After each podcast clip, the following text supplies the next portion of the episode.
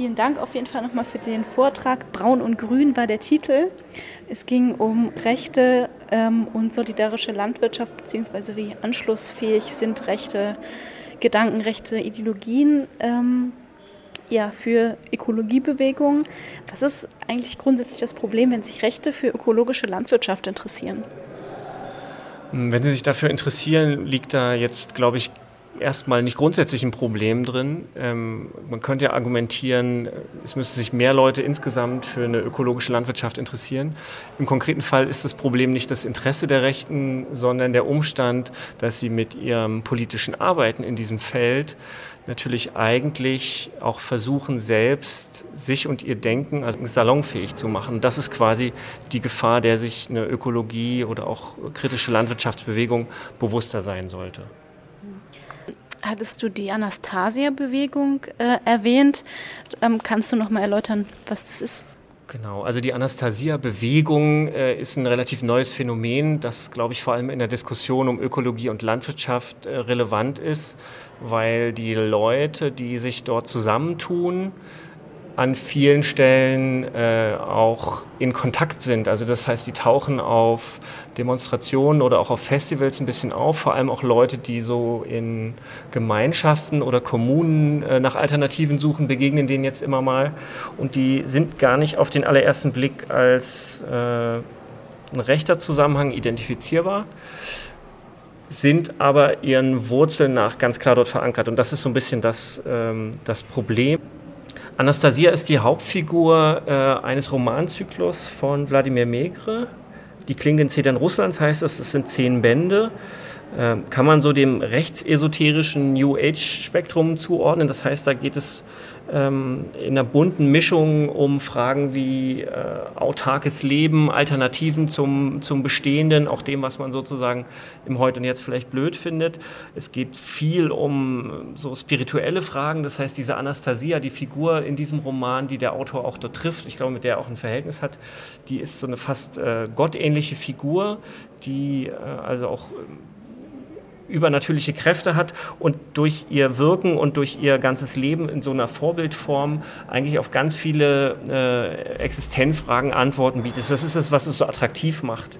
Ähm, es gibt eine Bewegung von Leuten, die diese Bücher lesen und auch den Teil eben dort dann eigentlich lesen können müssten, indem es ganz hart ins Rassistische und Antisemitische geht, also diverse Verschwörungstheorien, die da bedient werden und die eben auch das sind, was diese Szene so gefährlich macht. Und es gibt eben hier nicht einfach nur Leute, die hier bestimmte Bücher ganz interessant finden, sondern einen Versuch, daraus eine Praxis abzuleiten.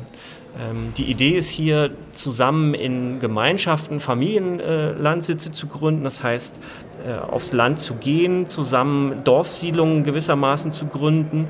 Ähm, konkret sieht das so aus, auch schon inzwischen in Deutschland, dass äh, an verschiedenen Orten, vor allem in Ostdeutschland, solche Ansiedlungen zu beobachten sind. Das heißt, dort mehrere Leute zusammen hinziehen, auch in diesen Dorfgemeinschaften Fuß fassen es macht Sinn, sich damit mal zu befassen und hier ein bisschen auf der Hut zu sein, weil gerade Leute, die sich jetzt eher sag mal, weniger politisch, sondern so ein bisschen spirituell und auf der Suche wählen, hier, glaube ich, einen Haufen Dinge finden, die auf den ersten Blick ziemlich attraktiv wirken und dann dafür sorgen können, dass Leute da irgendwie hängen bleiben. Dann war auch ein Punkt, dass scheinbar ähm, Verschwörungstheorien und Verschwörungstheoretiker viele Anknüpfungspunkte auch äh, in diesem Kontext von ja, solidarischer Landwirtschaft und, und Ökologie äh, finden. Wie kommt es dazu und wie kann man ähm, ja, mit solchen Leuten umgehen? Ich würde sagen, dass ähm, fast alle Leute, die sich rechts oder sogar weit rechts bewegen, eigentlich äh, Verschwörungstheorien anhängen. Das heißt, so einer Vorstellung, dass äh, externe Kräfte daran schuld sind, dass dies und jenes passiert. Da gibt es ja also beim Bevölkerungsaustausch, Umvolkung und was sie da präsentieren, sind ganz klare Verschwörungstheorien. Und die Anschlussfähigkeit liegt jetzt eigentlich darin, dass es in auch weiten Teilen von ökologischen Bewegungen oder Leuten, die jetzt hier sich mit Landwirtschaft und Ernährung befassen, selbst meines Erachtens oft eine große Offenheit gibt für Dinge, die ich ganz klar im Bereich Esoterik verorten würde. Zum Beispiel weite Teile der anthroposophischen Szene. Das muss man ähm, jetzt nicht als Allgemeinvorwurf gegen alle machen, die jetzt ihr Kind auf eine Waldorfschule schicken.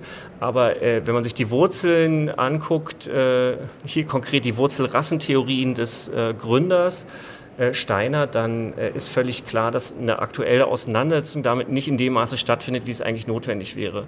Also ich würde sogar so weit gehen zu sagen, dass weite Teile der Anthroposophie selbst klar esoterisch sind. Das gilt auch für viele andere Teile. Und wenn man aber mit sowas unterwegs ist, ähm, ist man bestimmten Ideen auch nahe, die für Rechte funktionieren. Also es ist kein Zufall, ähm, dass sich da bestimmte Spektren mischen. Ich glaube, das muss man sich klar machen. Es gibt oft so, eine, so ein Selbstbild bei äh, ökologischen Akteuren, dass man selber schon eigentlich so ein bisschen besser drauf ist und für dieses und jenes qua Definition nicht in Frage kommt. Aber wenn man ganz ehrlich ist, sind äh, also nicht nur die Wurzeln der Ökologiebewegung in Deutschland an vielen Stellen braun, sondern auch in der aktuellen Praxis äh, gelingt eine vernünftige Abgrenzung an vielen Stellen nicht. Und viele Ideen, die relativ unkritisch so akzeptiert sind, haben ganz klar einen problematischen Kern, an denen rechte Argumentationen, und das müssen gar nicht immer Neonazis sein, sondern einfach bestimmte Fragmente rechten Denkens ziemlich einfach anknüpfen können. Aber es ist, glaube ich, wichtig, diese Auseinandersetzung mal gehabt zu haben. Und es gibt meines Erachtens teilweise in Umweltbewegungen so ein Verständnis davon, ja, wir wollen jetzt aber hier nicht zu politisch sein und wir sind tolerant und wir, solange wir dieselben Ziele haben an bestimmten Stellen, dann passt es und wir sind offen. Und man verkennt aber damit, dass die Toleranz und Akzeptanz von rechten Denken und rechten Akteuren in den eigenen Strukturen eben nicht einfach bedeutet, okay, solange er hier nichts Schlimmes macht, können wir ihn nicht ausschließen, sondern die ganz klar bedeutet, dass der eigene Raum ein Raum wird, in dem viele andere Menschen per se ausgegrenzt werden. Für Rechte ist Umweltschutz Heimatschutz und wenn ich in einer Gruppe jemanden akzeptiere, der dieses Verständnis hat, dann muss ich mich, glaube ich, schon fragen, ob ich dann gleichzeitig wirklich vertreten kann, dass es ein offener Raum ist, ein toleranter Raum.